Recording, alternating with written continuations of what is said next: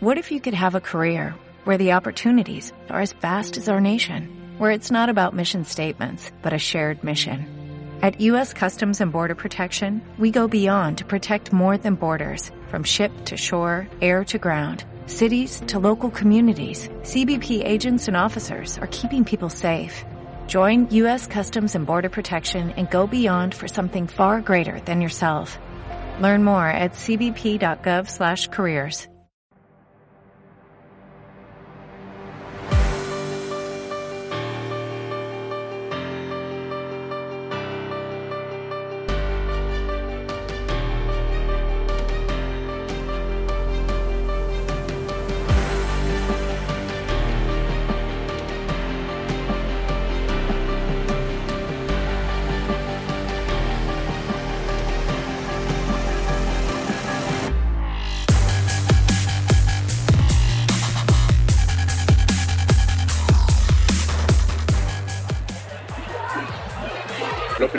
todo, ¿qué es petrogenitales?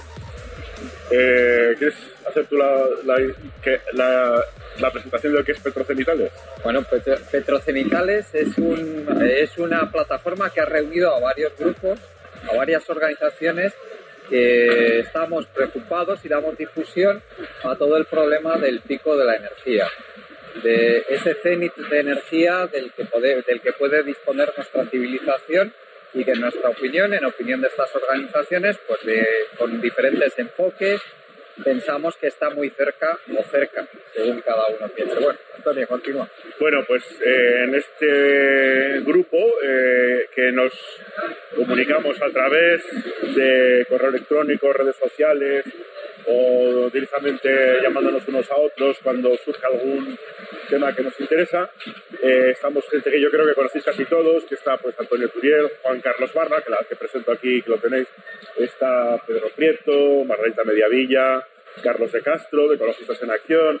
Eh, hay gente de todas las partes, de, tanto del Estado español como de, de otros países, y bueno, pues eh, nuestras discusiones gi- giran en torno al pico de la energía, sobre todo al pico del petróleo, que sea el, el cenit del petróleo. A alguien se le ocurrió que al grupo le llamaba petrocenitales, y bueno, ahí está. Bueno, yo me presento a mí mismo, yo soy Antonio Arechavala, soy geólogo, eh, he trabajado muchos años en temas de geología, geotecnia, mecánica de suelos, obra civil, etcétera, y empecé a interesarme por el problema energético allá por 2010, cuando empezaron los primeros eh, eh, temas así que se hablaban sobre el fracking, ¿no? Porque, bueno, pues eh, algunos medios de comunicación me preguntaban, oye, ¿qué es eso de la fractura hidráulica, el shale gas y tal? Y bueno, con esto, pues al, al final acabé eh, participando en, las, en, la- en los debates que hubo en la, en la comunidad de Cantabria eh, sobre, sobre la primera ley que se estableció en, el Estado anti-fracking y finalmente pues desemboqué a, a encontrarme con todos estos frikis que hoy son mis colegas, ¿no? Y a Juan Carlos Barba que se presente él. Bueno, yo de formación soy farmacéutico, luego me metí en temas de difusión de eh, temas económicos, medioambientales a partir del año 2008, especialmente por el tema de la energía. Y me empecé a preocupar eh, más o menos por la misma época que Antonio, 2000, 2010 aproximadamente. Ahí conocí, he conocido a un montón de gente interesante y básicamente a lo que me dedico es a, a difundir a través de artículos de prensa y de podcast de radio y también cuando tengo ocasión, como me dejan en otros medios de comunicación, pues todo este tema de, de energía, tocamos también temas medioambientales, por supuesto, tocamos mucho todo el tema del cambio climático. El podcast se llama Radioactividad, por si alguien lo quiere buscar. Bueno, a mí me podéis escuchar en Radio Euskadi, tanto online como, como directamente si vivís por la zona, en un programa los lunes que se llama La Mecánica del Caracol, que es semanal, pero que el espacio de Ciencias de la Tierra lo damos los lunes. ¿no? Eh, suelo abarcar temas también de, energéticos, de cambio climático sobre todo, y este año estamos en plan positivo porque el año pasado, como era todo un desastre, y estábamos eh, todo el día que si, se, eh, que si un trozo de Antártida y el iceberg Larson B se desprendía del tamaño de Nueva York, que si el permafrost se está congela- eh, descongelando, era todo terrible. Este año hemos eh, abarcado el programa por este espacio en el que hablo yo sobre esos problemas que ahora mismo tiene el planeta, de tal forma que también le estamos dando una componente un poquito más positiva al final, dando soluciones que se están dando localmente eh, en cada caso particular. Y, yo creo que ya sin más, bueno, aparte si me podéis encontrar en mi blog, Antonio Arechavala, eh, podéis eh, también leerme en, en, revistas que, bueno, tratan estos temas como 15-15-15, también publico en medios divulgativos grandes, incluso ABC, Vocento, etcétera, podéis encontrar los primeros trabajos míos sobre el crecimiento y, y, bueno, o crecimiento ineconómico y tal, estaban ya publicados en ABC y en cosas así, ¿no? Que cuando todavía no se daban cuenta del problema. Luego ya pasaba la lista negra y ya no me publicaban nada, ¿no? Pero bueno, eh, son cosas que pasan. Cuando todo esto se pone de moda y tal, de repente se dan cuenta de que tenemos un problema, que es el que yo voy a intentar explicar desde, el punto, desde un punto de vista, como decía antes, muy holístico, en el que no quiero dejar ninguna pata de la dimensión humana y también de nuestra conexión con el planeta eh, que se escape. Por eso, cuando hablábamos en la comida, comiendo la sopa de cebolla tan rica que nos han dado aquí, de la parte espiritual, de esa dimensión espiritual del ser humano, está compartida con el planeta, no solamente con los otros seres humanos. Entonces voy a empezar un poco a, dejaros aterrizar porque el, tema que vamos a seguir está inspirado en el iceberg que, que salió en el cartel. Bueno, es más, no está inspirado en eso. Yo había hablado del iceberg ya antes de ver el cartel. El iceberg tiene una característica muy peculiar, que es que tú ves el 10% y, hay un 90% que no se ve. Entonces, ese 10% sobre el cambio climático es lo que vemos todos los días en los medios de comunicación. Ese oso que se queda sin precisamente iceberg, eh, que hay unas lluvias muy fuertes no sé dónde, que de repente se dan unas condiciones ciclónicas en sitio donde nunca se ha dado, que hay sequías, etcétera. Todas estas cosas. Y, por supuesto, Greta Thunberg, ¿no? Eh, es decir, toda esa parte que es el 10% de lo que se ve es lo que sale en los medios de comunicación y nos comentan. Y luego raramente, de vez en cuando, yo creo que ya hay tocando un poquito entre el 10 y el otro 90% que no se ve, a veces se habla de los límites de temperatura, que se ha dicho el IPCC que con 1,5 pasa esto, que con 2 pasaría aquello y tal, ¿no? Pero realmente el 90% no se toca nunca. Y eso es de lo que vamos a hablar aquí Juan Carlos y yo, que es la base que está sustentando ahora mismo el que los medios de comunicación se estén volcando de una manera tan tremenda ahora mismo con ese 10% que ve todo el mundo, ¿no? Eh, sequías, eh, biodiversidad que se pierde, etcétera. Bueno, ¿cuáles son las bases que, sustentan ese pico del iceberg? Yo voy a hablar directamente desde la formación de la galaxia. ¿eh? Ya sabéis que esto reventó una vez todo el universo y de repente empezaron un montón de partículas a juntarse y se formó el sistema solar. Y en un momento dado, en una zona muy determinada, que la que nosotros habitamos hoy, las partículas se juntaron de tal forma que las partículas más pesadas y más densas se fueron al centro y formaron el núcleo del planeta. Ese núcleo del planeta se concentró, es caliente y es metálico. Luego eh, vinieron, eh, atrajo otras partículas más ligeras porque ya tenían cierta densidad. Y entonces quedó el manto. Después del manto, más manto, más manto, llegó un momento que estaba tan lejos del núcleo que tenía una influencia del exterior muy importante, con lo cual se enfrió y quedó la corteza, es decir, esa parte de que nosotros habitamos, ¿no? Y más tarde todavía los elementos más ligeros se sumaron a esa atracción. Tenemos la hidrosfera y la atmósfera. Con el tiempo, o simultáneamente, como podría decir Vladimir Bernatsky e incluso autores como Taylor de Chardin, eh, un, personaje precisamente que viene del mundo de la espiritualidad, eh, pues aparece la vida, o simultáneamente o antes, eh, pero mm, lo inorgánico jamás ha generado vida, ¿no? Eso todavía no lo hemos superado. nunca se ha dado ni se ha visto jamás en este planeta que juntar proteínas, átomos y tal haya dado vida, jamás. La vida solo viene de la vida. Lo demás son prejuicios que no son científicos, son prejuicios religiosos o filosóficos, pero no existen. Por lo tanto, en un momento dado podemos hablar de biosfera, que es una parte que ocupa otra de las nuevas capas del planeta. Mucho más tarde aparece una cosa que anda a dos patas que es capaz de interpretar todo eso de ahí. Y dice, anda, pues estos son rocas, estos son no sé qué, llama las cosas por su nombre y adquiere un lenguaje que comunica. No solamente se comunica entre los de su especie, sino que aprende a comunicarse con otras especies. Entonces en ese momento aparece otra esfera que es la esfera del conocimiento, sería la noosfera. Una vez que este ser que anda a dos patas ha sido capaz de crear una civilización, va montando pequeñas localidades con el incremento cada vez mayor de energía en los que los habita. Y entonces esas cosas las llama polis primero y luego acaban siendo ciudades. Esas ciudades eh, lo que van es conformando una red que se unen unas a otras como una pequeña célula estructural, de tal forma que al final se acaba montando una nueva capa que es la urbanosfera. Es decir, que pasamos del núcleo hasta la urbanosfera en unos millones de años. Lo interesante de todo esto es que la urbanosfera tiene un antes y un después. Y ese límite o ese ecuador importantísimo es el año 2010. En el año 2010, más de la mitad de la población humana del planeta vivimos en ciudades. Es decir, esto es una nueva experiencia para la vida en el planeta.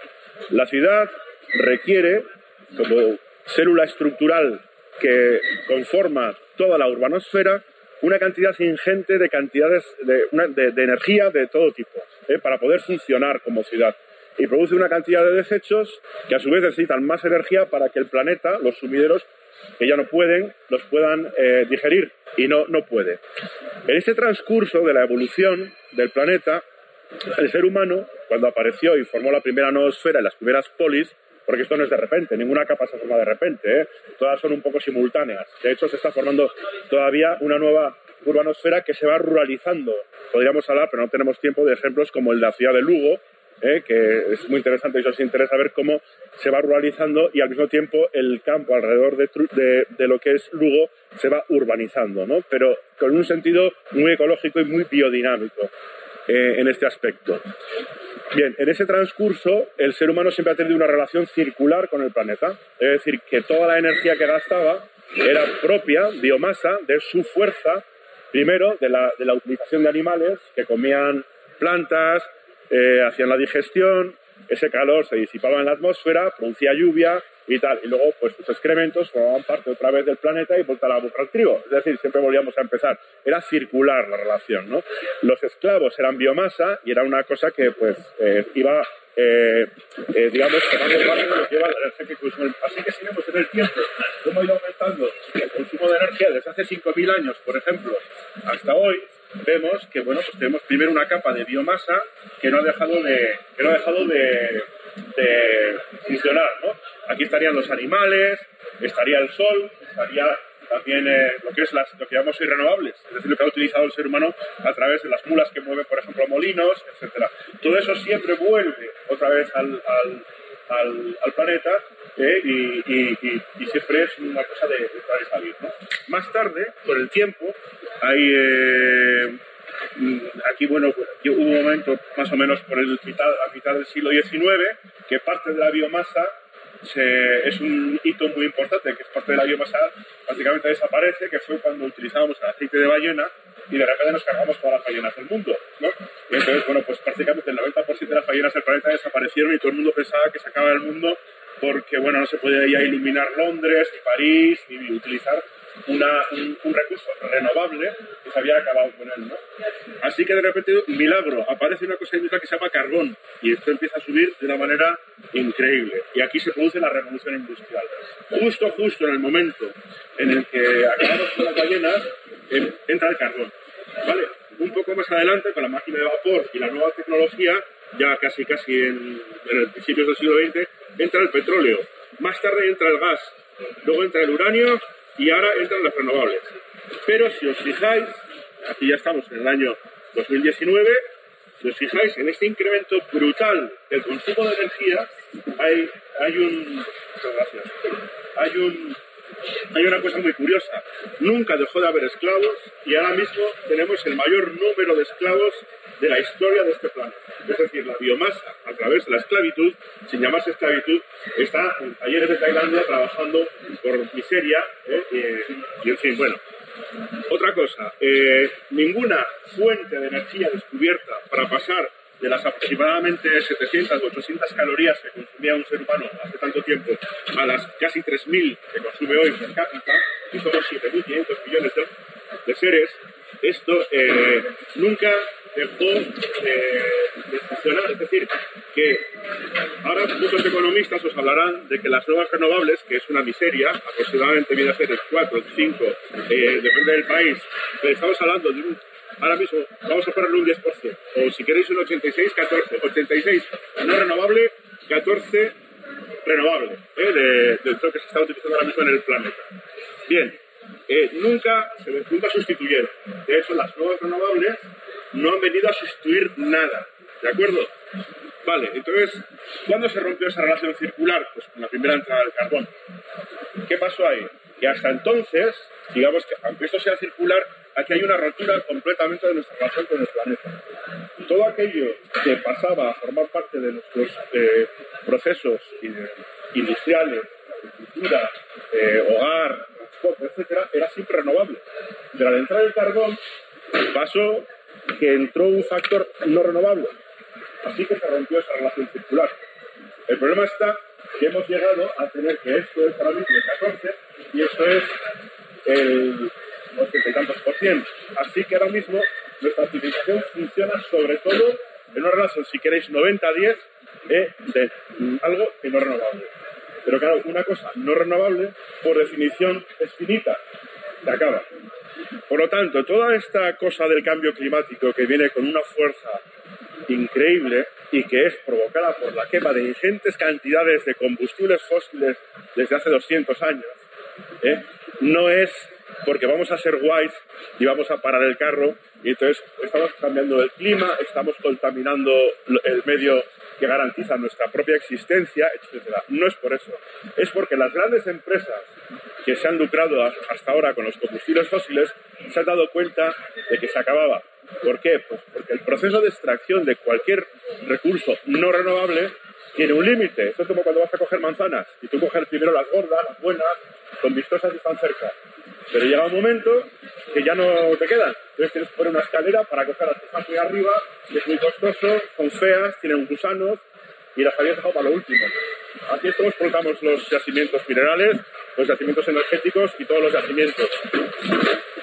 Hoy nos encontramos con un declive ya. Esto ya empezamos a hacer aquí, o estamos en una especie de meseta y pronto tendremos una versión económica que impide crecer, porque la relación del PIB ha seguido también este camino. ¿De acuerdo? Esto ya se lo dejo a Juan Carlos, que va a explicar eh, directamente en la parte que yo desemboco, en la economía y en la parte social y política que corresponde a toda esta evolución del ser humano. Muy bien, pues desde luego un privilegio estar aquí con Antonio, faltaría más, y, y desde luego pues muchas gracias a la gente de Petrocenitales que me, ha, que me ha permitido también estar aquí en representación del grupo. La verdad es que la, la gente que está en, en, Petrocenitales son la mayoría científicos, tienen un, un nivel impresionante, tenéis un nivel impresionante y bueno, a mí... Eh,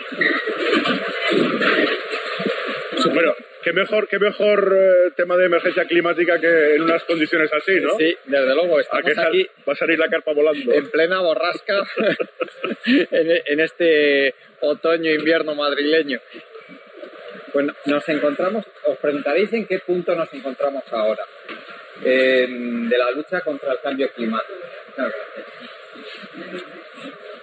Hemos pasado de un punto en el que el enfrentamiento era entre negacionistas y las personas que decíamos que existe este cambio climático y que era un problema muy grave, a un punto en que en, los medios de comunicación casi todos están ya aceptando que existe el cambio climático y que supone un problema más o menos grave excepto en las redes sociales que todavía los negacionistas tienen bastante peso. Os voy a contar una anécdota.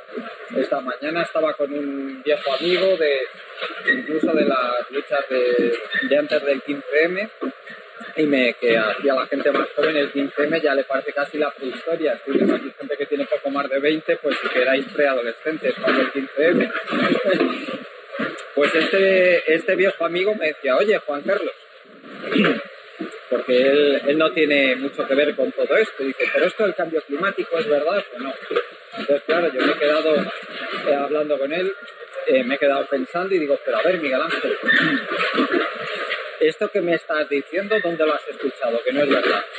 Y me dice, y me dice, pues eso es lo que se lee en las redes sociales, efectivamente. Ahora mismo la pelea entre negacionistas y quienes, y quienes desde luego decimos que, el cambio climático de origen, eh, de origen humano es una realidad científica que no se puede negar, el nivel de consenso pues está prácticamente para que os hagáis una idea, a defender si la Tierra es redonda o es plana, ese es el nivel que hay más o menos ahora mismo de certeza científica, pues todavía los negacionistas en las redes siguen teniendo fuerza. Sin embargo, vemos que los grandes medios de comunicación el debate prácticamente ha desaparecido ya. Ya todo el mundo acepta que es una realidad y que el origen es humano. Este movimiento se ha producido hace muy poquito. Entonces ahora mismo la lucha la tenemos en varias esferas. La tenemos la primera esfera es la de la gravedad de las consecuencias del cambio climático. Hay quien dice que este, este cambio, el cambio climático va a producir consecuencias más graves, muy graves, nosotros los de petrocenitales estamos ahí, en ese, en ese punto, y gente que dice que no, que ahí hay buena parte de los economistas neoclásicos que están aquí, tenemos la curva de daño de Northhaus, quien quiera mirarlo, pues lo busque. Northhaus es uno de los economistas neoclásicos más importantes que hay ahora mismo y él ha establecido una curva de daño en que dice que en función del aumento de las temperaturas bajaría más o menos el Producto Interior Bruto. Desde luego, los especialistas en esto piensan que es un auténtico disparate esta curva, los especialistas en, clima y en consecuencias de cambio climático. Pero, sin embargo, esta gente está teniendo mucha influencia sobre los que toman las decisiones a altos niveles. El segundo punto que tenemos de lucha es la, cuánto va, eh, cómo es de grave el cambio climático. Hay quien dice que, las, que, el cambio climático va a llegar hasta cierto punto, el, digamos que todavía se puede controlar en grado y medio. Esto ya hay relativamente poca gente que lo piensa. Y hay quien dice que el cambio climático vamos a entrar en una serie de bucles de realimentación positiva y que probablemente sea muy difícil que lo paremos a no ser que se tomen medidas drásticas y que podría llegar, si no se toman esas medidas drásticas, pues muy probablemente por encima de 6 grados centígrados. Y el, y el, tercer, y el tercer ámbito de lucha que tenemos ahora mismo es en qué medidas hay que, eh, hay que tomar para controlar el cambio climático. Que hay, que hay desde, es de lo que yo sobre todo voy a hablar y que para mí es lo más importante. ¿A qué, ¿A qué nos referimos con las medidas que hay que tomar para, para luchar contra el cambio climático? Pues ahí estamos hablando desde gente como el ejército norteamericano o gente que ya ha aceptado que existe el cambio climático, que puede estar en los partidos conservadores de la mayor parte de Europa. Aquí tendríamos a toda la gente del ámbito del Partido Popular, Ciudadanos, incluso una pequeña parte del PSOE también estaría ahí.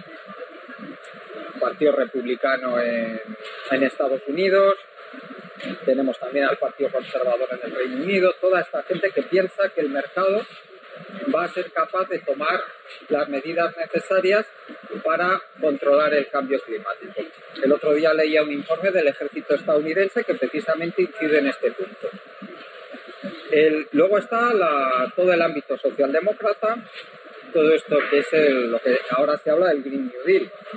Green New Deal, todo esto es una, una idea que partió sobre todo del ámbito del Partido Demócrata estadounidense y se basa sobre todo en unas grandes inversiones públicas con colaboración con el sector privado para hacer una transición a las energías renovables.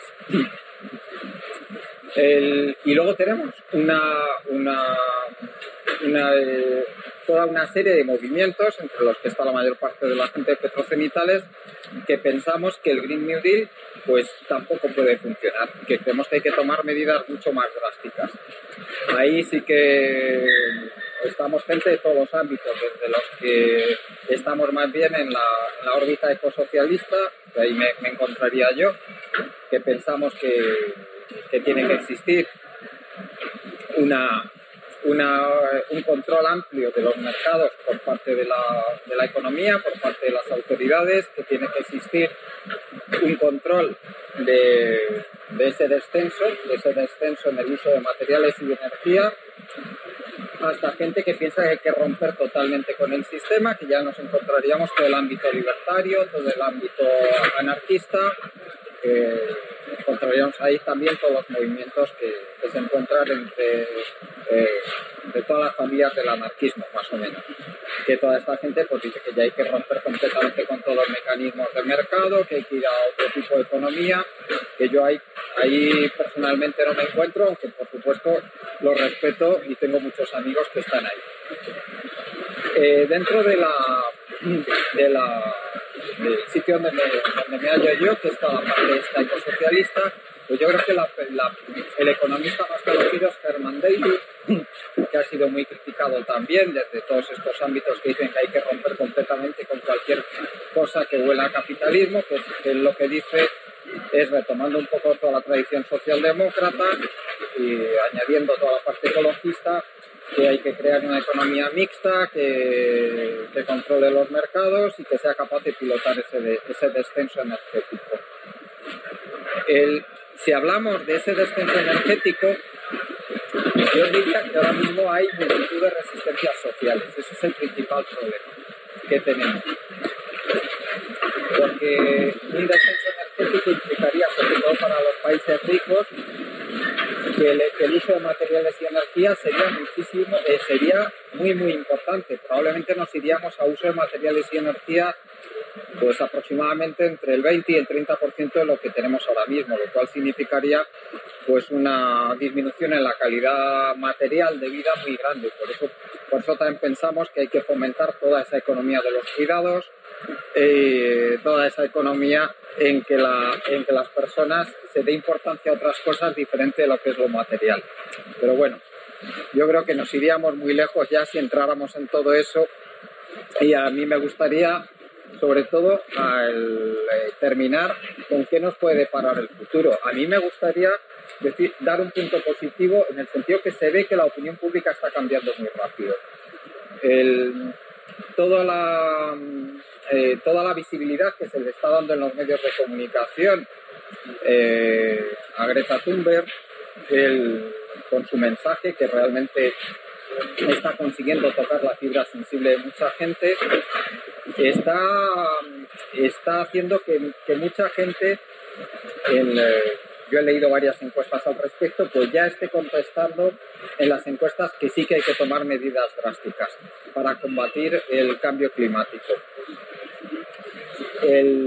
sin embargo, nosotros vemos desde, desde Petrocenitales un peligro, y es que toda esta movilización de la opinión pública se instrumentalizada por parte de, las empresas, como empresas energéticas sobre todo, para hacer grandes negocios con el presupuesto público y con el sacrificio de mucha gente, con el dinero de mucha gente, porque al fin y al cabo si hacemos inversiones masivas en renovables, lo que eh, todo eso se va a tener que quitar necesariamente de otras muchas cosas. Y pensamos también nosotros desde, desde nuestro grupo de petrocenitales que las limitaciones de las, de las renovables son muy grandes como para sustituir de, como para sustituir a las energías fósiles y, y, que consigamos seguir manteniendo toda esa dinámica de crecimiento que es lo que, lo que dice la gente del Green New Deal.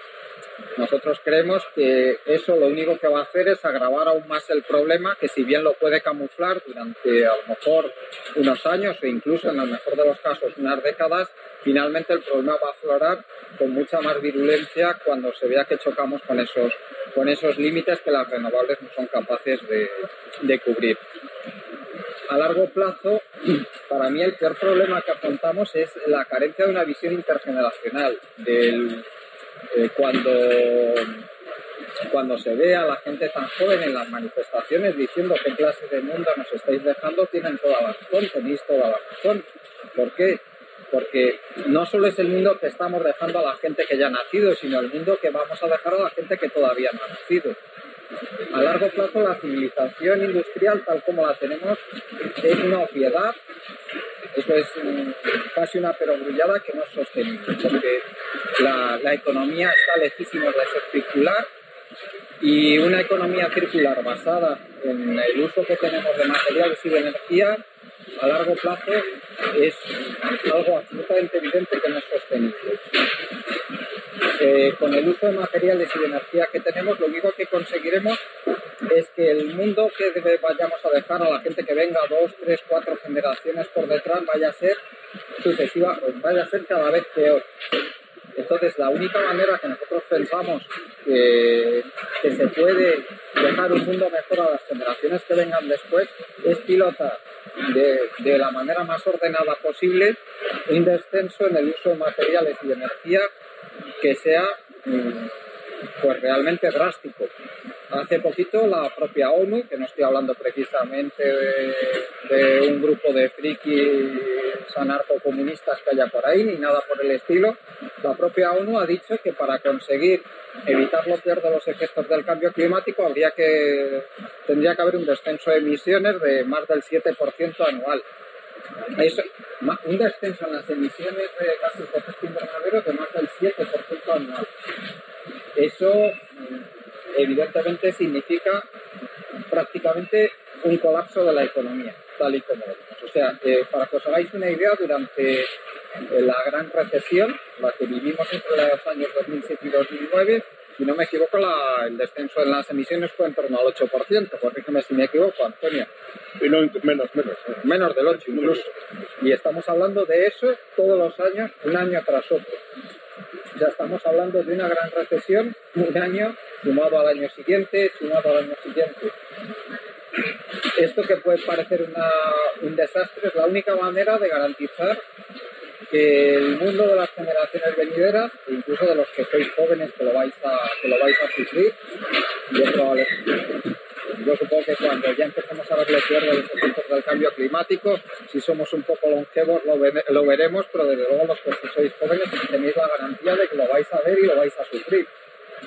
Pues lo peor de las consecuencias del cambio climático, la única manera de evitarlo es, hacer desde ya esto, que se tendría que haber empezado a hacer hace ya mucho. Ya no estamos en tiempo de conservar un mundo tal y como lo hemos conocido hasta ahora lo más que estamos a tiempo es de, minimizar los daños que ya hemos producido para que no sean todavía más graves. Y eh, partiendo de esa base, nuestro grupo pues eh, ponemos nuestro granito de arena eh, en las pequeñas plataformas que tenemos para hablar y para difundir, como esta misma, para tratar de que la conciencia de la sociedad vaya siendo cada vez un poquito mejor. Y ya no me voy a enrollar más, Antonio. Bueno, yo simplemente añadir lo que ha dicho Juan Carlos. Por ejemplo, solamente dos veces en la historia eh, nosotros tuvimos un descenso del PIB acorde con un descenso de las emisiones de gases de efecto invernadero. Porque va ligado. Si sube el PIB, suben los gases de efecto invernadero porque se están quemando cosas. es que el ser humano hasta ahora solo sabe quemar no ha hecho nada más que quemar desde plantas de aceite de ballena, petróleo, carbón, uranio, lo que sea, quemar. No sabemos hacer otra cosa.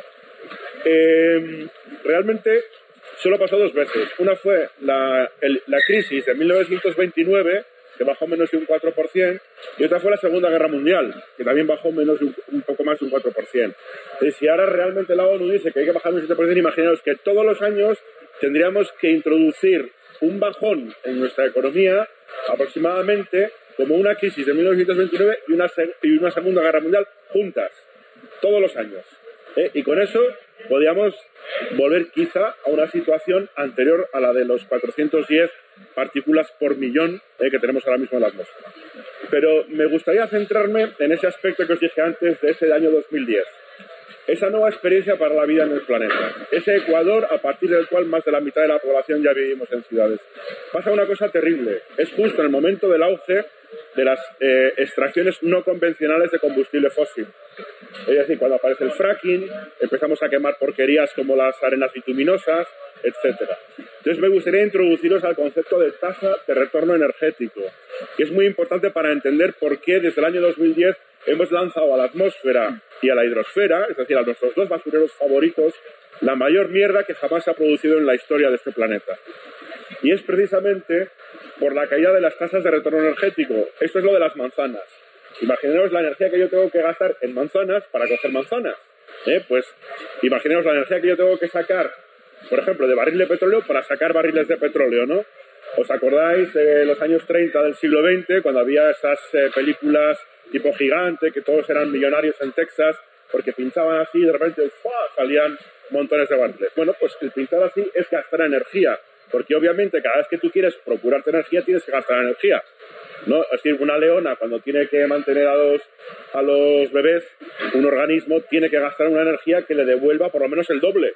En el caso de que tienes unos cachorros, hasta cuatro veces más. Si no, no lo mantienes. O sea, la carrera que tú te echas para comer a la gacela es una unidad energética. Bueno, pues te tiene que devolver por lo menos cuatro carreras, ¿no? De, detrás de la gacela. Si no, no mantienes a la, a la especie. Exactamente pasa igual con una sociedad. Una sociedad necesita tener un aporte constante de energía. Por eso nosotros hablamos tantísimo de energía. En aquella época, con un barril, hablo de los años 30 del siglo XX, con un barril de petróleo podíamos extraer 100 barriles de petróleo, con lo cual 99 de esa energía neta se derivaban para hacer hospitales, para hacer el bienestar social, museos, universidades, etcétera. Pero es que ha pasado que con el tiempo esas manzanas ya no estaban tan cerca y llegamos al año 2010 en el que nos encontramos con 1 a 15, 1 a 16. Hoy estamos en 1 a 13, 14, 12, depende de los autores que consultes. Y realmente las energías renovables no nos van a proporcionar más de 1 a 5 o 1 a 10, ¿no? Entonces, la historia es, ¿dónde ponemos la línea a partir de la cual nosotros podemos mantener una sociedad tecnológica e industrial tal cual conocemos, de móvil, de tecnológica en, en el sentido de la industria 4.0 y tal? Pues hay varios autores, unos hablan de 1 a 5, 1 a 10, etc. El caso es que esa tasa de retorno está cayendo. Por lo tanto, en nuestra carrera desesperada para procurar energía al medio, al medio en el que vivimos, nos hemos puesto a extraer como locos. Y el mejor ejemplo que lo tenéis es Estados Unidos, que ha llegado a producir casi, o no, igual, eh, barriles de una porquería que es café americano, porque es un petróleo muy ligero y muy malo, eh, con el fracking. Pero a base de qué? A base de, multiplicar por 3.000 las, las excavaciones o las perforaciones que se hacen en Arabia Saudita. Es decir, ¿qué, ¿qué está haciendo? Está gastando una cantidad ingente de energía en sacar energía, con lo cual hay una cantidad ingente de gases de efecto invernadero que se van a la atmósfera, pero que no repercuten para hospitales, no repercuten para nada, porque realmente la energía neta del fracking es bajísima y hay pozos en los que es uno a uno. Ni siquiera estamos hablando de un recurso energético, estamos hablando de un sumidero energético. Estamos perforando por perforar. Y diréis, un economista diría, este tío es tonto, ¿qué chorrada está diciendo? Eso no es ningún negocio. Claro, siempre y cuando no esté avalado por una burbuja, ¿eh? por unas inversiones a futuro que van a pagar las generaciones que vendrán. ¿De acuerdo? O sea, tú te, estás procurando, te has comido lo de los abuelos y te estás comiendo lo de los nietos. ¿A base de qué? A base de llenar la atmósfera de CO2 y otros gases de efecto invernadero. De ahí viene el problema más gordo del cambio climático que ha estado en los últimos años. En esa carrera desesperada, que no sé si habéis leído Alicia en el País de las Maravillas, ¿eh? de la, Reina Roja, que cada vez tiene que ir más deprisa para mantenerse en el mismo sitio. Y hasta que llega un momento que, claro, no puede. Realmente, ya ha empezado en algunas, eh, si lo vemos como energía neta, ¿no? como toda la que se saca, porque os dicen, no pasa nada, vez sacan más barriles de petróleo. Claro, pero si tú con uno sacabas 100, está, bueno, podías crecer económicamente. El problema está que cada vez sacas más, pero más, muchos más, son utilizados para sacar esos pocos que quedan para la civilización tal cual la conocemos. Por lo tanto, la solución técnica no existe ahora mismo. O sea, no hay una solución técnica ni las renovables, que son un piquito de nada, ni al 10% eh, de todo lo que consumimos, van a poder, de momento, eh, implantarse. Otra cosa muy interesante para cuando se hablen de las renovables que van a sustituir a los fósiles, que no va a pasar. ¿eh? Las, renovables, las renovables son petrodependientes, petrodependientes. Nunca veremos un aerogenerador eh, puesto ahí con energía eólica. Ni siquiera la carretera que lleva al parque, donde están puestos todos los aerogeneradores, se ha hecho con energía eólica, porque esa carretera está hecha con, con asfalto. Asfalto es petróleo, con una extracción minera para los áridos de la carretera, que se hace con petróleo, gasoil o gas. Luego tenemos también que las aspas son de plástico, el cuerpo es metálico, etc. Y con la energía solar exactamente igual. Los campos de energía solar son todos dependientes de una minería tremenda que se hace con gasoil, etc. Por lo tanto, eso, ese poco margen de, tasa de retorno energético, de energía neta que nos queda de los combustibles fósiles, ya deberíamos haber empezado hace 20 años a invertirla en procurarnos energía a través de las renovables limpias. No lo hicimos, porque era mucho más fácil eh, pasar directamente del fósil a la industria, eh, que es lo que, lo que movía la, la, civilización.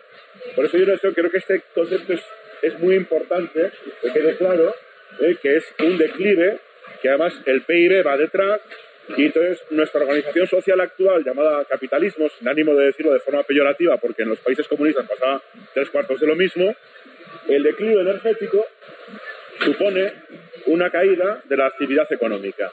Por lo tanto, ¿qué, en qué, está sucediendo también, sobre todo a partir del año 2008? Por ejemplo, en España, lo que se llamó recuperación económica española, brotes verdes, eh, luz al final del túnel, senda del crecimiento, todo aquello simplemente consistió en derivar la poca riqueza que tenían las capas más humildes hacia 35 empresas que cotizan en las bolsas internacionales y pueden sacar pecho. Es decir, lo que ha habido ha sido una derivación de la riqueza de todos eh, para cuatro personas. Eso va completamente en contra de los 17 eh, objetivos para el desarrollo sostenible de la ONU. No sé si los conocéis. Los 17 ODS. Es una cosa que en 2015 la, la Organización de Naciones Unidas dijo para todos los países que formaban parte de ella bueno, pues la primera es acabar con la pobreza. Bueno, pues hemos ido así. Acabar con las desigualdades, también así. Es decir, que en el año 2020 España va a tener que rendir cuentas de lo que había pasado después de, lo, de las, del, digamos, la auditoría que se va a hacer eh, sobre respecto de cómo hemos ido cumpliendo los objetivos para el desarrollo sostenible de la ONU de 2015. Y hemos ido al revés, porque lo que hemos conseguido ha sido un país con una pobreza severa del 6%, cerca del 6% y pico 6%, un país que tiene casi un 30% de gente que está viviendo en, el, en, el, en, condiciones de exclusión social eh, eh, y, y, unas pocas eh, ahora mismo, cuatro personas, cuatro personas tienen la misma riqueza que los 15 millones de pobres, que son Amancio Ortega, su hija, Roy, el de Mercadona y yo. Entre los cuatro tenemos todo el dinero que tienen 15 millones de personas, para que os hagáis una idea de lo al, revés que hemos ido, ¿no? Bueno, es la media. Luego no me pidáis, ¿eh? Sí, me, gustaría también eh, dos conceptos que son muy importantes. El primero es el, de el papel de la tecnología. Se nos dice, la tecnología va a conseguir encontrar algo para solucionar este problema. Bueno, a mí no me gusta ser aguafiestas, pero lo tengo que ser. Eh, o sea, eh, ahora mismo estamos viviendo una situación en la que la inversión en investigación y desarrollo está aumentando a nivel mundial a tasas aproximadamente del 7% anual. Y sin embargo, lo que los economistas llamamos la productividad de los factores está aumentando a tasas del 1% cualquiera puede entender que eso no es una situación sostenible y que eso a largo plazo tiene que llegar a un límite. Bueno, pues ese largo plazo está mucho más cerca de lo que muchos se piensan. Según las proyecciones que se hagan, está aproximadamente entre el año 2050 y en el caso más, más optimista de todos estaría en el año 2090. Que ese sería el punto en el que ya la tecnología no daría más de sí para mejorar la eficiencia de los procesos, la eficiencia de la tecnología. Eso son matemáticas y eso no tiene vuelta de hoja. Y además es una eso está, siendo una tendencia desde hace ya varias décadas. Eso también implica que lo que se nos dice de la desmaterialización de la economía, es decir, que vamos a ser capaces de generar PIB sin gastar materiales o gastando muy pocos materiales y muy poca energía, también es mentira, porque también depende de ese proceso de mejora de los procesos tecnológicos que tiene ya fecha de caducidad. O sea, esto no va a continuar así hasta el fin de los tiempos. Esto es un proceso que se inició con la revolución industrial y que, y que va a finalizar antes de que finalice este siglo XXI. Entonces, el, este problema que tenemos ahí no nos va a salvar. La tecnología no nos va a salvar. Eso lo tenemos que tener claro. Por lo tanto, como no tenemos una solución técnica, no tenemos una solución tecnológica, no tenemos una solución de ningún milagro que nos venga a salvar, por mucho que nos sigan. La fusión está a 40 años, eso llevan diciéndolo hace 80. No hay solución técnica ninguna, ni tecnológica. Tenemos un resorte que sí podemos tocar, ¿eh? que es el resorte social, el resorte espiritual. Cambiar la organización social y realmente vamos a ser mucho más felices. Y ahí soy súper optimista en ese sentido. Es que además nos va a venir hasta bien. Es decir, sustituir tanto jueguecito online por jugar al parchís y tener más contacto humano nos va a venir muy bien. Antes comentábamos, hablando en la comida, el papel del individualismo y el egoísmo que jugaron los combustibles fósiles. El ser humano individualista, egoísta, de gran ciudad, como el que podemos tener cualquiera de nosotros en una gran ciudad como aquí, solo fue posible gracias a la, a la introducción y a la rotura de nuestra relación circular con el planeta, como os comenté antes. Si no se hubiese dado, las civilizaciones y todas las sociedades previas a nosotros tenían un concepto muy, muy importante de lo que es el bien común y el trabajo en común, porque una y una suman más que dos ¿eh? en, una comunidad. Eh, y lo tenían muy claro. Por lo tanto, en el momento del declive energético, las personas realmente individualistas y egoístas lo van a tener muy difícil para poder seguir transmitiendo su cultura, incluso sus genes, o sus, queréis, lo que sé, su, eh, su, herencia social, ¿no? De tal forma que las personas que realmente sepan trabajar en común, sepan trabajar en, en grupo y sepan eh, lo que es el apoyo mutuo de verdad, esos tienen el futuro labrado y además van a tener más probabilidades de reproducirse. Por lo tanto, está claro que esta anomalía llamada combustibles fósiles, que fue una anomalía de Imaginaos, la historia tiene 5.000 años. ¿eh? ¿eh? antes de los 5.000 años no hay nada escrito. Eh, hablamos de que nuestros cuerpos se empezaron a diseñar hace 300.000 años. A partir de hace 5.000 años hablamos de historia porque tenemos documentos escritos. En esos 5.000 años, el 97% del tiempo no hubo combustibles fósiles. ¿De acuerdo? Que solamente ha sido en estos últimos 200 años en los que hemos podido aprovecharlos. Y ahora ya estamos en, en caída. Por lo tanto, el futuro ¿eh? va a ser un futuro con otra vuelta cada vez progresiva o cada vez más intensa en lo que es la relación circular otra vez con el planeta, pero no porque queramos no evitar el CO2, es que, a ver, es que no hay elección, esto es innegociable. A ver, vamos a descender económicamente sí o sí, nos guste o no, por las buenas o por las malas. Y, queremos que sea por las buenas. Y queremos que sea por las buenas. En Petrocenitales estamos porque sea por las buenas. Por eso hablamos del, resorte social, que es el que sí podemos tocar. ¿no? Y yo creo que ya hasta aquí no echamos más el rollo porque el resto del tiempo que nos han dejado, que me parece que es media hora o así, sí. charlamos, si os parece.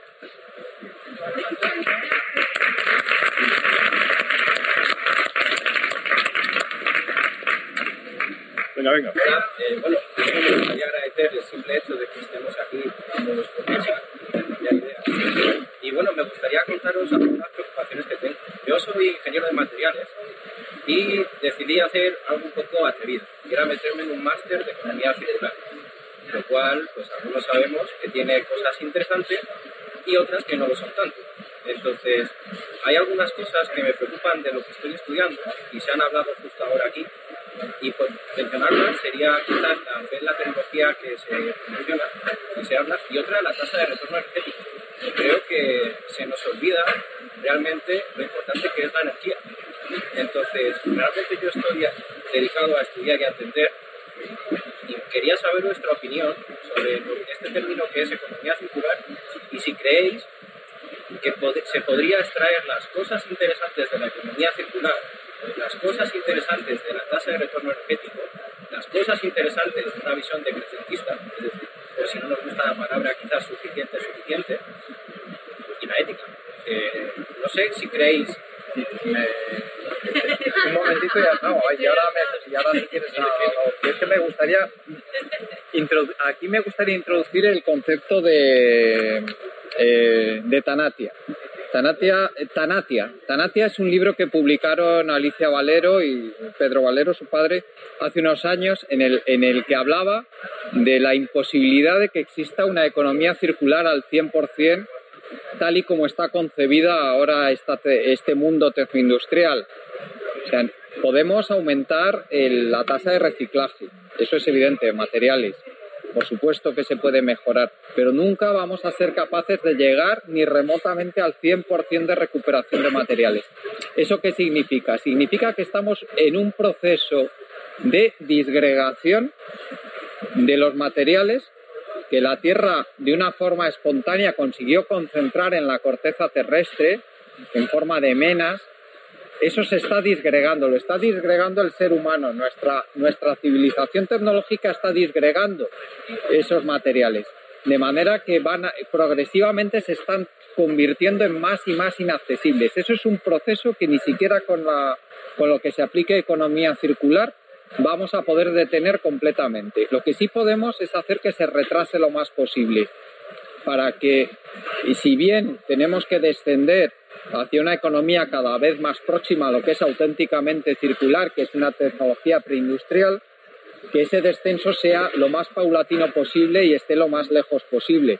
Que por supuesto ahora mismo lo que está haciendo nuestra, nuestra, nuestra economía es ir directos a estrellarnos contra un muro, tal y como la estamos concibiendo. Y perdón, Antonio. No, no, no, eh, oye, para eso, estamos. Yo sí que me gustaría, es que me parece súper bueno lo que has comentado. Me parece además una aportación eh, necesaria, eh, oportuna y bueno, y además es lo que, es en lo que se nos va la vida. Verás, en toda la evolución de la aparición de, y sobre todo de la rotura de nuestra relación circular con el planeta, la primera vez que lo rompemos, realmente al entrar los combustibles fósiles, aparece una cosa que jamás había existido en la biosfera, que es el desecho. no conoces, o sea, la, la, única empresa que no ha quebrado jamás ha sido la biosfera. Porque nosotros podemos ir a tomar por saco todos, pero esto va a seguir, ¿eh? Desde vamos a salvar el planeta. El planeta se va a salvar igual. Tendrá otra evolución o lo que sea, pero lo que se va a quitar va a ser una parte o un cáncer, si quieres, de la, de la parte súper desarrollada o, o, eh, yo qué sé, que se pasó, ¿no? Un tumor que, que era eh, esa parte de la noosfera o esa masa que, que, participó de la noosfera. Tened en cuenta que nosotros la mitad de nuestras eh, moléculas están formadas, están derivadas de combustible fósil. Tenéis que Mira, por ejemplo, los trabajos del, profesor Pimentel, David Pimentel, de la Universidad de Texas, en que hace o sea, nosotros, por ejemplo, por cada caloría que nos llevamos a la boca, se han gastado 10 calorías eh, de combustible fósil para, para, que eso venga a nuestra boca, ¿no? Y luego, realmente, además, todos los, toda la semana nos comemos una tarjetita de crédito, más o menos, 1,5 gramos, de plástico a través de los microplásticos que hay en los alimentos. Esto viene a ser unas tres o cuatro muñecas Barbie al año, que nos tragamos todos y ando por aquí y luego las volvemos a echar, ¿no? Algunas partes se quedan. Eh, eso para que hagas una idea de, cómo es el, la biosfera ese desecho que aparece por primera vez, ¿no? Y luego otra cosa, lo que ha dicho, el fundamental de la ética. Algunas cosas tienen eh, importancia no, no por su presencia, sino por su ausencia es un poco los geólogos nos podemos sacar la vida de un fósil sin tener ni siquiera su positivo, sino su negativo. ¿no? Es decir, nosotros sacamos la, información de tal bicho que vivía en el precámbrico o en el cámbrico, no sé qué, porque tenía tal, porque no dejaba, como no tenía esqueleto, no dejaba hueso. Pero si extraíamos el molde, a través del molde, el negativo, podemos sacar cómo era y podemos saber qué tipo de hábitat tenía, qué comía, etcétera, ¿no? Entonces, bueno, aquí algunas cosas también eso tienen importancia no por su presencia, sino por su ausencia. Es, por ejemplo, cuando tú tienes una mascota a la que quieres mucho y se muere, de repente te das cuenta que te falta algo, ¿no? O cuando te quitan un riñón y tienes una vida que no es como antes, ¿no? O sea, algunas cosas adquieren importancia por, no por su presencia, sino por su ausencia. Es el caso de la ética en nuestros días. Eh, veréis, Torricelli en 1755 hizo las leyes de los gases, ¿no? Y entonces de repente, bueno, pues sabíamos que por cuanto más presión ocupaba menos volumen, que había una proporcionalidad y tal y cual. Pero eso no quiere decir que hasta entonces nosotros no respirásemos. Y es cuando se habla de atmósfera. ¿Aparece la atmósfera de repente? No, ya estaba ahí. Lo que pasa es que se, las puede señalar y además se pueden dar una serie de leyes de su comportamiento mecánico. Cuando Vladimir Bernatsky, a principios del siglo XX, finales del XIX, habla de noosfera, como la, la esfera del planeta del conocimiento, que encarna, si queréis, en nuestros cerebros, eh, no existía la comunicación y el conocimiento, sí existía, pero por primera vez se le da una dimensión terrestre, ¿de acuerdo? Por lo tanto, yo confío en que esta eticosfera que se está formando a la par que la ciudad se desparra hacia el campo y se van perdiendo realmente las fronteras de lo que abstractamente nosotros separamos como medio natural y medio humano, de tal forma que no, eh, nuestra vida no puede eh, concebirse como una guerra con el medio natural, así que no podemos eh, eh, digamos, entrar en una guerra en que en algún momento dado el uno acabe con el otro, el otro con el uno. Es decir, no podemos considerar que nos, o acabamos nosotros con el medio natural o el medio natural acaba con nosotros. ¿no? Es decir, el día 17, ahí en, en Tafalla, en Navarra, presentamos un libro en el que por primera vez eh, me tocó a mí, como científico, hablar de retirada. De retirada no como una derrota, sino como una acción a tener en cuenta, pues porque era eh, reflexiva. Retirada me refiero aquellas zonas que hemos eh, conquistado, zonas, por ejemplo, llanuras de inundación, primeras líneas de costa, etcétera. Tú y la tú a los políticos ahora, oye, que hay un tío por ahí que dice que hay que retirarse. O eso, o seguir peleando todos los años contra, contra toda esa urbanización que hay que arreglar siempre una, una y otra vez y además perder vidas, millones de, de, euros, o retirarnos realmente, eh, considerarlo como que habíamos hecho algo irreflexivo y desandar un camino mal andado. Eso es ética, es ética de todos, es ética que tiene que empezar por las bases de la población, a través de sus votos, de sus elecciones políticas, de sus elecciones a la hora de, consumir. Y ya me he ido por hacerlo de Úbeda, pero vamos, me ha parecido una intervención súper oportuna.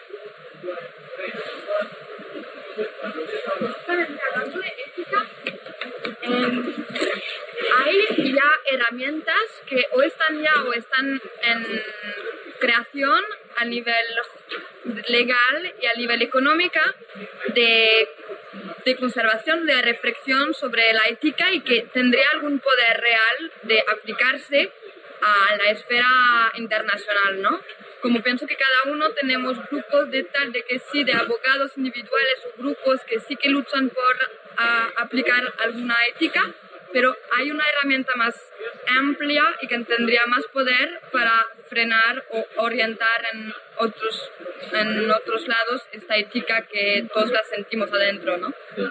Yo creo, creo que te toca darle Bueno, has, dado en el punto clave, que es el punto de si vamos a ser capaces o no de coordinarnos todos, todos los habitantes del planeta para conseguir por lo menos paliar los peores daños de lo que está ocurriendo con el cambio climático y bueno y el agotamiento de recursos naturales que ahora mismo se está hablando un poquito menos de ello porque pero es que son las dos caras de la misma moneda que son las consecuencias del modo que, hemos tenido de, concebir nuestra civilización. Bueno, ahora mismo tenemos eh, dos alternativas. La primera alternativa es el que cada uno vaya por su lado, que es lo que estamos viendo hasta ahora, que la coordinación es prácticamente nula. Estamos viendo países que están implantando algunas medidas positivas, algunas, ¿eh? porque todavía no hay nadie que haya conseguido ni remotamente llegar a lo que se pueda llamar una, una economía tipo sostenible. y otros que directamente dicen que no van a hacer absolutamente nada porque, porque lo que son países mucho más pobres y tienen el mismo derecho que los países ricos a llegar hasta allá. Pero claro, resulta también una postura respetable, porque si los países ricos se han dedicado no solo a destrozar sus propios países, sino a, a exportar ese destrozo al resto del mundo desde que empezó la, bueno, básicamente desde que empezó la revolución industrial, aunque también había, había cosas antes, no, no tenemos más que darnos un paseo por las médulas en León para saber que eso ya viene de hace tiempo. La misma Roma, pues también era capaz de hacer grandes destrozos, pero claro, las posibilidades que tenían eran infinitamente menores que las que hay ahora. Eh, ¿Eso qué significa? Significa que tiene que haber coordinación y tiene que haber renuncia. Estamos viviendo un rebrote de los nacionalismos, estamos viendo un rebrote de las políticas de la derecha. Eh, que están amparadas en este nacionalismo, ese tribalismo, que es el peor enemigo que podemos tener en estos momentos. Solo el universalismo, el entender que, todo, que todos vivimos aquí nos puede salvar, que todos vivimos en este pequeño planeta, era ese pequeño planeta, me recuerdo pues la, la, frase de Carl Sagan cuando la sonda Voyager fotografió al planeta desde 6.000 millones de kilómetros de distancia y era un pequeño punto azul allí a lo lejos que parecía una débil estrella. Pues bueno, en, esa, en ese débil puntito es donde vivimos nosotros y solo coordinándonos vamos a ser capaces de llegar a algo y solo mediante mecanismos democráticos. Pero esto ahora mismo depende de nosotros. Hay enemigos y muy potentes. Fundamentalmente ese enemigo es esa derecha nacionalista. Y mucho ojo que también se está empezando a ver algunos atisbos de ese nacionalismo entre una parte de la izquierda que cree que va a quedarse descolgada. A mí eso también me preocupa mucho. Que, como, como solemos decir, socialismo o barbarie, ¿no? Pero bueno. ¿Conoces este libro? La trampa de la diversidad, de David Bernabé. Bueno, es un análisis muy interesante de cómo precisamente eh, nos quieren convencer de que cada uno es muy distinto del de al lado, pero que además se produce la, distancia, ¿no? Eh, se produce una distancia, no tolerancia, o tolerancia, que la tolerancia es distancia con todo aquello que no se comprende muy bien. Entonces, lo que se busca también desde esos poderes que dice él eh, es em, nuclearizarnos tanto que seamos todos tan distintos, tan distintos, tan distintos, tan originales, que seamos incapaces de ponernos de acuerdo en nada. ¿De acuerdo? Entonces es un poco también el impulso que se está dando desde las grandes élites. Por otro lado, él habló de, esas grandes derechas. Hay una cosa que se llama fascismo. Así hablamos, hablemos claramente, ¿no? El fascismo futuro será ecológico, ¿eh? como fue Hitler, que era vegetariano, amaba a los animales, y tal, pero no tiene ningún impedimento en cargarse a millones de personas en una cámara de gas. El ecofascismo es una realidad, viene pintada de verde, pero es una solución al problema energético y es una solución al problema de los recursos y de la contaminación del planeta. Consistiría en lo de siempre, en tener una masa de gente excluida que se busque la vida como pueda y unas élites que, como ellos lo valen, ¿eh? pues por cuestiones de sangre o por cuestiones de religiosas o por cuestiones de que son una élite la que sea, ellos se merecen vivir mucho mejor que nosotros. Y nosotros nos buscamos la vida ellos no. Esa gente es muy difícil hablar con ellos de ética. Muy difícil. Realmente yo estoy convencido de que si nosotros, precisamente Juan Carlos y yo, éramos gente que participamos más en, del grupo en medios de comunicación, más de la derecha, si quieres. Yo hablé, publiqué muchísimo de esto, ya te decía, en ABC. Tuve un programa en la COPE. Y yo sigo, ¿eh? Sí, tú sigues. estoy en, el Confidencial y en una cadena de televisión de derechas. Sí, sí, no, yo de vez en cuando mando, pero ya a medios un poquito más eh, plurales, ¿no? a ver, la pluralidad política, social y tal que se vive en el País Vasco y en Navarra o en Cataluña no es comparable a que, hay aquí. Aquí todavía hay, gente que se asusta por cosas que allí las tenemos todos los días. O sea, es que, no sé, yo puedo sentarme en una mesa con una persona eh, qué sé yo, de una tendencia del Opus Dei, eh, y además incluso a lo mejor esa persona ser, del, ser de H. Bildu, eh, es decir, que existe, por ejemplo, todos conocéis a Rafa la Reina, Rafa la Reina es un, es un hombre que es del Opus Dei y es de H. Bildu. Bueno, pues oye, él apoya una, una política antiestatal más centralizada en Euskal Herria y tal, pero bueno, con unas ideas eh, que tiene que ver con el Opus Dei. En fin, bueno, son cosas que pasan, ¿no? Eso es normal en Navarra, quiero decirte, y en, y en Euskadi y en, y en, Cataluña, ¿no? Allí nosotros tenemos pues 18 partidos y tal. Bueno, pues eh, este problema del, del ecofascismo eh, lo hemos hablado porque en aquella época que, que, hablábamos tanto a los medios de comunicación de derechas y tal, nos llamaban apocalípticos, agoreros. De hecho, a mí me costó una expulsión de mi universidad ser tan abierto. Pero bueno, me vino muy bien, ¿eh? Eso hay cosas que te vienen muy bien en la vida. Eh, yo trabajaba en la Universidad de Opus Dei.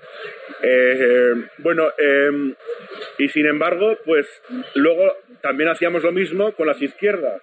Y nos dimos cuenta, en las reuniones que yo he tenido con Podemos, conocimos a la izquierda Berchale, eh, con la izquierda Esquerra, que son Izquierda Unida y tal, y nos hemos dado cuenta que al principio parecían como, ay, sí, sí, qué majos, pues tienen razón y tal, pero realmente no interiorizaron el problema quien realmente interiorizó el problema al final, después de, de, mucho, de muchos tortazos, fueron las derechas. Y estos ya han movido ficha. Ojo, esa gente es consciente del problema, es consciente de la transición que viene sí o sí, es consciente de que es innegociable y es consciente de que tenemos un problema medioambiental cojonudo en la atmósfera y ha tomado, y ha tomado medidas. Ha, ha, llevado todo el espectro político a la ultraderecha. Ha creado un partido con logotipo verde, que yo no sabemos hasta qué punto, de que apoya cosas tradicionales como la caza, los toros y tal y cual, y que ya están ahí y que tiene además 54 representantes en, las, en, en, nuestro Congreso.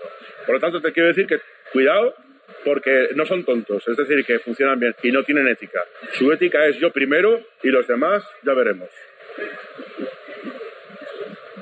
Quería, quería preguntaros un poco a raíz de esto también acerca de la propuesta ecosocialista que hacéis y, y bueno, justo con lo que acabáis de terminar, o sea, aquí nos encontramos ante esta situación innegable y tal y cual, eh, que las derechas no es que se hayan preparado ahora, es que las derechas se llevan preparando desde, desde que tienen conciencia de clase, que es desde antes que nosotras, y vuelve a salir el tema de la, de la lucha de clase. Eh, o sea, las, la, las élites económico-políticas ya tienen planeado cuál es el futuro sistema verde con el que van a tenernos a todas bien cogidas y con el que nos van a tener a todas esclavizadas, pero tal y como nos tienen hoy en día, porque hoy en día no hay una, no hay, o sea, hoy en día la, la, sociedad, esta sociedad que, de la que esperamos que vote de una manera ética y que se preocupe por por su ecosistema y por la gente que en él viven, esta sociedad es la misma que está permitiendo hoy en día que empresas nacionales como Iberdrola, Endesa, Gas Natural, todas estas, estén masacrando personas en otros puntos del planeta, sabiéndolo y, y pasando completamente del tema. Ese es el problema que yo veo a, las alternativas ecosocialistas, que no hay, bueno, y luego ya si hablamos de los representantes políticos que acaban alcanzando el poder y que acaban haciendo las mismas basuras que hacen las derechas en el gobierno, entonces yo ahí es cuando me planteo, ¿cómo narices, cómo, cómo mierdas hacemos para capturar el poder del Estado e intentar que este Estado sea un Estado buenista que vaya a distribuir la riqueza, que vaya a, crear una revolución cultural en la que las personas empiecen a tomarse en cuenta las unas a las otras y a las que empecemos a funcionar de manera comunitaria, porque yo hoy en día que de verdad es que no lo veo. Para mí la propuesta libertaria, aunque a veces también peca de, poca, de poca, no sé, de, de, restarle la fuerza que el Estado hoy en día tiene, pero sinceramente es que ya hoy en día es que yo no veo, no, no veo que, que que vaya a venir un cambio democrático de la sociedad. Más que nada porque es que porque no está sucediendo y porque lleva sin suceder ¿Cuántos años? No, es que no ha pasado nunca. O sea, nos enfrentamos a un cambio que no ha existido jamás. Va a ser la primera vez que el cambio sea planetario, que sea global y que no tenga precedentes de ningún tipo. Lo que sí sabemos es, solo lo único de lo que tenemos certeza es que la economía basada en la libre demanda, o sea, en el libre mercado de oferta y demanda, basado en la quema de combustibles fósiles, se acabó y se acabó para siempre. Lo que no sabemos es lo que viene. Eso lo tenemos que construir y en eso estamos. Entonces, claro, hay muchos choques porque todavía vivimos con los argumentos del pasado. Pero. Claro. Bueno, es que. una solución. si me permites, Voy a, voy a hacer un... Será para resumir un poco lo que decía, pero es verdad que... Ahí la crítica de Manuel Casada a la izquierda. Sí, sí, pero bueno, eh, si me permites una pequeña broma, es la oportunidad de demostrar si realmente hay algún ser inteligente sobre el planeta. Vale, pero ahí sí que yo... Perdona.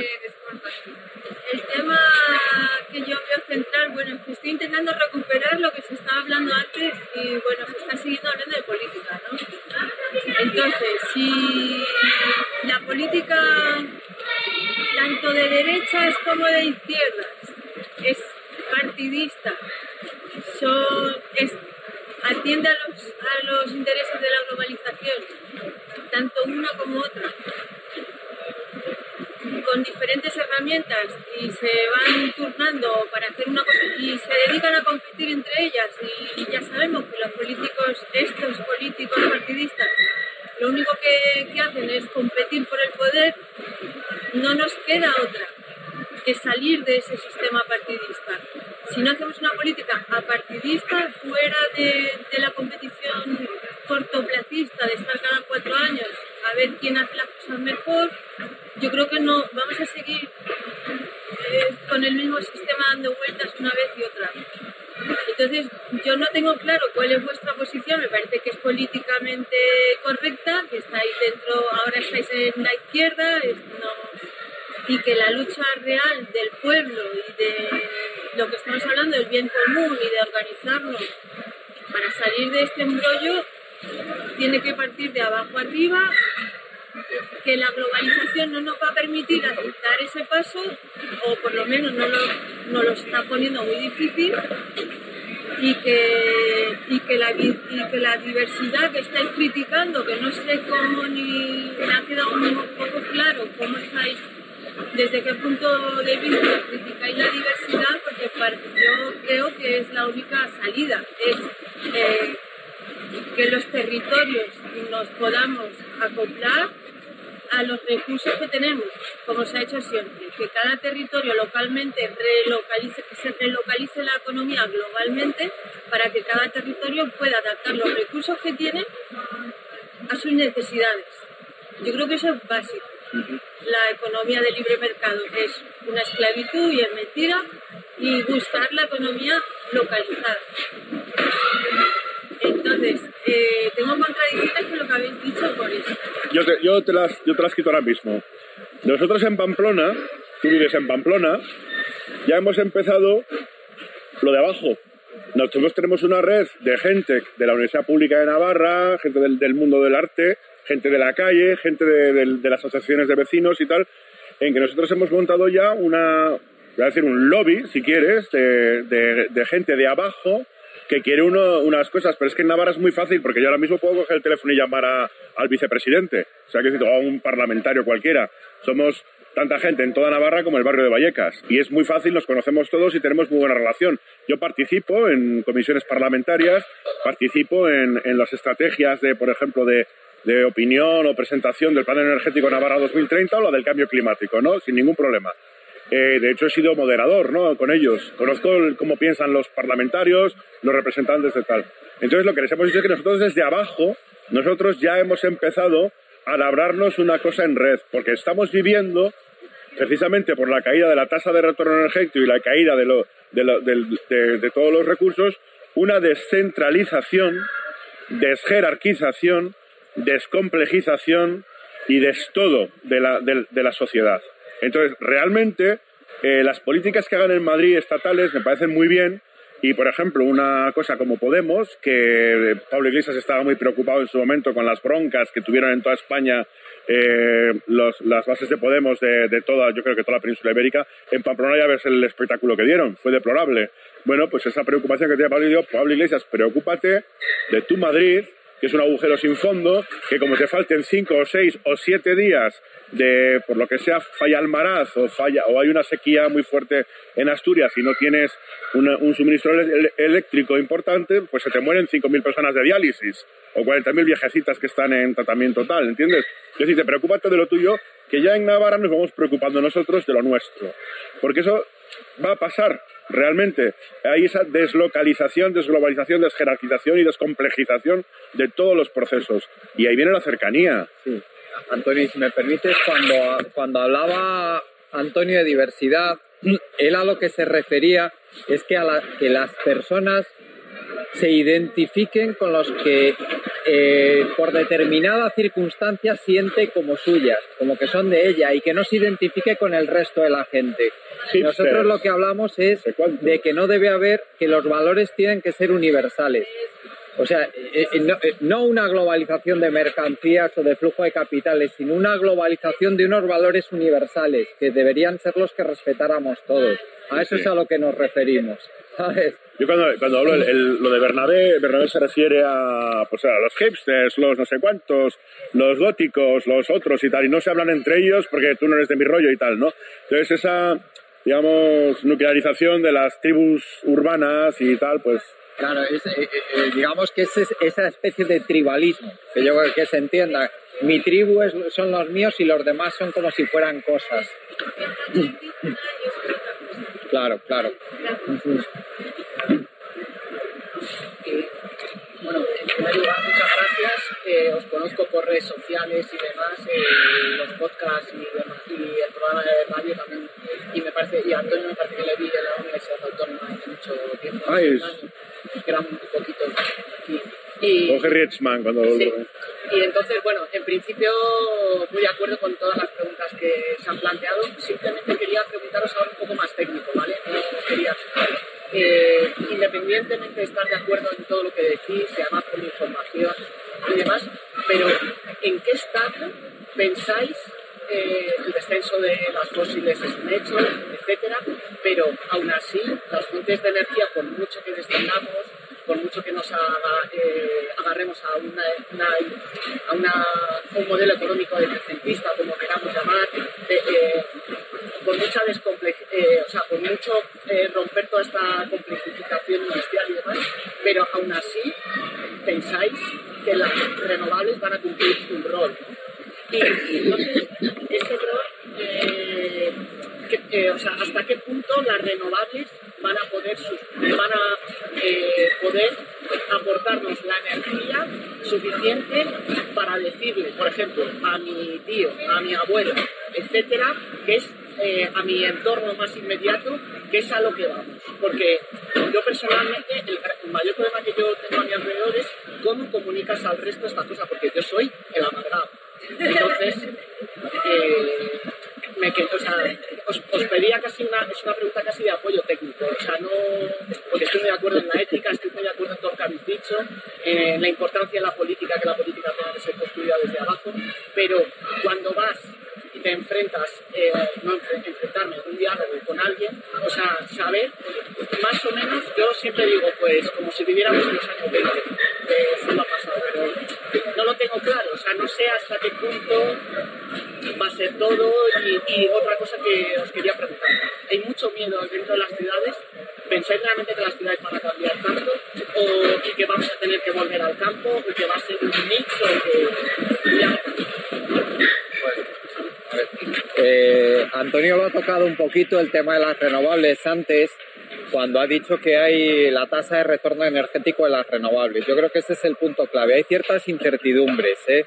sobre cuánto pueden dar de sí las renovables, porque eh, según los trabajos técnicos que hay ahora mismo, ahí tenemos a Pedro Prieto que ha trabajado mucho en nuestro grupo, que ha trabajado mucho en este tema y tiene varias publicaciones importantes. Tiene una sobre todo con Charlie Hall eh, sobre la fotovoltaica. Mm, a ellos les salía que la tasa de retorno energético de la fotovoltaica, la tasa de retorno energético extendida, que llaman ellos, es sumamente baja. Otros trabajos la dan mm, algo mayor. Entonces, según la tasa de retorno energético que tenga, la real, que finalmente consigamos, podríamos estar hablando para mí las estimaciones van entre, como he dicho antes, entre el 20 y el 30% de energía per cápita de lo que tenemos ahora. Para mí, ¿eh? Para mí. Eh, pienso que podríamos andar en esa horquilla. ¿Eso qué implicaciones tiene? Las implicaciones que tiene, lógicamente, es que el transporte se vería seriamente limitado, sería el transporte de, por ejemplo, por avión se vería limitado prácticamente a cosas críticas, el transporte por carretera también se vería seriamente limitado. Eh, que digamos que son los, los principales y, eh, los principales consumidores de energía a día de hoy. Luego tema de calefacciones, tema de iluminación, tema de uso de los materiales tendrían que tener una durabilidad mucho mayor, o sea, todo este consumismo que tenemos de materiales pues tendría que reducirse mucho. Eh, tú eh, más o menos veo que tienes alrededor de 30 años. Eh, el mundo que había cuando Antonio y yo éramos unos niños no lo, no lo has conocido, lógicamente, pero ese mundo de finales de los años 60 pues era un mundo que usaba una cantidad de energía y de materiales mucho menor que el que tenemos ahora. Pues sería, mm, yo cuando hablo con gente un poco mayor le digo, pues es el mundo en el que crecieron, o sea, cuando hablo con gente de tu edad digo, pregúntale a tus padres, porque es el mundo que existía cuando tus padres eran niños. El mundo el que yo creo que sería más o menos sostenible desde el punto de vista de uso de materiales y de energía.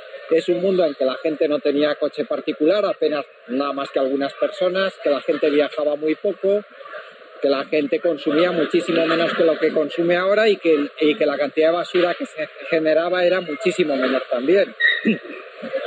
Yo recuerdo en, eh, cuando era un niño y vivía con mi abuelo en el, en el pueblo, mi abuelo sacaba una bolsita así de basura a la semana, a la semana, para los dos, que podía tener un kilo de basura, comparado con lo que se saca ahora. Y nosotros teníamos cajón de velas. Ay, nosotros. Y yo metí el cajón de las velas. y para la luz. La, bueno, Pedro creo que encontró, Pedro Prieto encontró, me parece que andaba eh, aproximadamente dos de tasa de retorno energético, es decir, eh, sí, que, sí, eso, según lo que se sabe a día de hoy, no sería suficiente por sí solo para mantener una civilización compleja. Si, e, si eso es la cifra real. La, la, eólica sí que encuentran que es mayor. Pero es que tened en cuenta que el uso de renovables para transporte tiene limitaciones sumamente serias. Entonces, eh, claro, el transporte en un mundo solo renovable sería limitadísimo. O sea, porque lo que producimos con renovables básicamente es electricidad. En cuanto lo queramos pasar a un vector, ya la poca ventaja que tengamos en la tasa de retorno energético la perdemos. Imaginaos que lo pasamos a una pila de hidrógeno, la electricidad fotovoltaica, que nos queda ya negativa la tasa de retorno. Es decir, sería ya un, un sumidero de energía. Tenemos una renovable muy buena con una tasa de retorno altísima, que es la hidráulica. Sí. Lo que pasa es que la disfrutan algunas comunidades, no todas. Y luego tenemos el problema de que los embalses eh, ya están todos, o sea, ya no queda sitio para hacer más. Es muy poca cantidad de energía realmente, o sea, eso no daría casi para nada per cápita.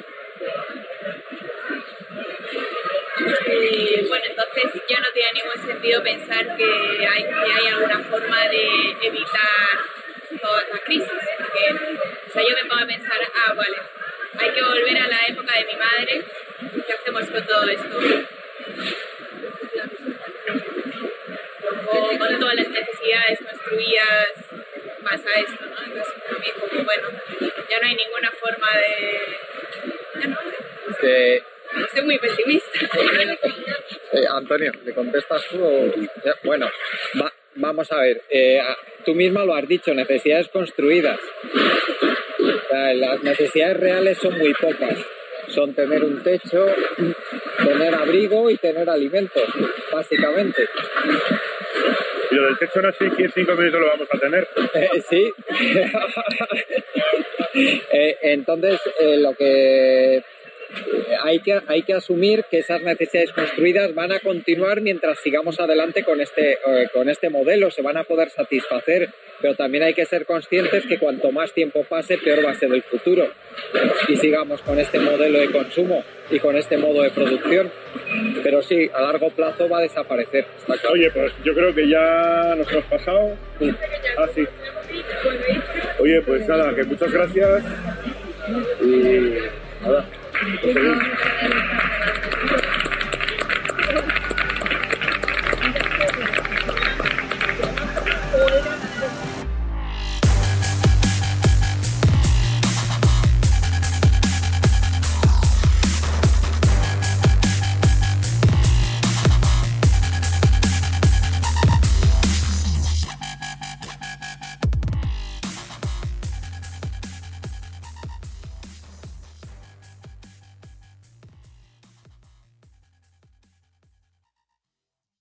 ¿No se merece tu familia lo mejor? Entonces, ¿por qué no los mejores huevos? Ahora, Egglands Best están disponibles en deliciosas opciones. Huevos clásicos, de gallina libre de jaula y orgánicos de Egglands, que ofrecen un sabor más delicioso y fresco de granja, que le encantará a tu familia. En comparación con los huevos ordinarios, Egglands Best contiene la mejor nutrición como 6 veces más vitamina D, 10 veces más vitamina E y el doble de omega 3 y B12. Solo Egglands Best. Mejor sabor, mejor nutrición, mejores huevos. Visita egglandsbest.com para más información.